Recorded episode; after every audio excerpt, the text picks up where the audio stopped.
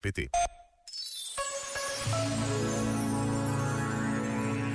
Hoje precisamos de jovens que sejam verdadeiramente transgressores, não conformistas, que não sejam escravos dos telefones, mas mudem o mundo como Maria, levando Jesus aos outros, tratando dos outros, construindo comunidades fraternas com os outros, realizando sonhos de paz.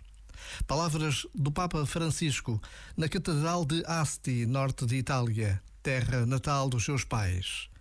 Realizar sonhos de paz. Todos nós podemos fazer algo pela paz. Por vezes, basta a pausa de um minuto para que algo aconteça.